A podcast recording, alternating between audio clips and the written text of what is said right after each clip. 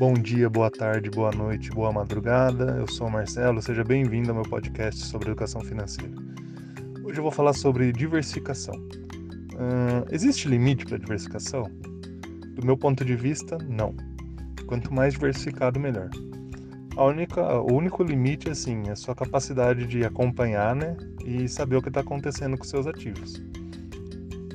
Hoje em dia, com a tecnologia na internet, tudo é tudo muito mais acessível, então é bem mais tranquilo de acompanhar dezenas, centenas de ativos, né? Antigamente era papel, tinha que comprar o jornal, ver, né, os, ler os balanços, tal. Hoje em dia tem sites, ferramentas, aplicativos aí que agilizam muito do trabalho.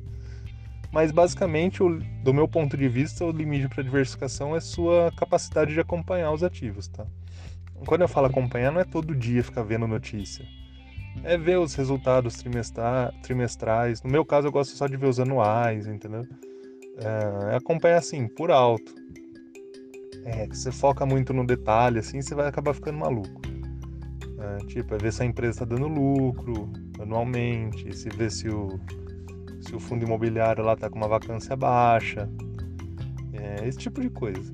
Não precisa ficar maluco também acompanhando, lendo é, relatório mensal, relatório trimestral, toda hora.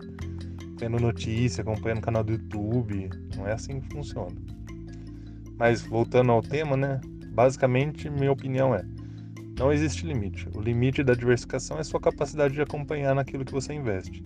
Relembrando, sempre é muito importante: invista apenas naquilo que você conhece, invista apenas naquilo que você sabe como funciona, como opera porque só de você fazer isso, você já vai evitar de cair em muito golpe por aí, tá bom?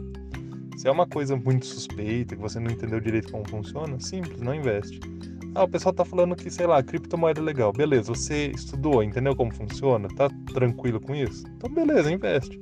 Ah, você estudou, não entendeu nada, não viu como aquilo funciona. Não investe. A mesma coisa vale para ação na bolsa, fundo imobiliário, imóveis, enfim. Invista naquilo que você conhece, naquilo que você entende como funciona, beleza? Por hoje é isso. Para mais conteúdo sobre educação financeira, entra lá no meu blog, link está na descrição deste podcast. Um abraço, fiquem com Deus. Tchau, tchau!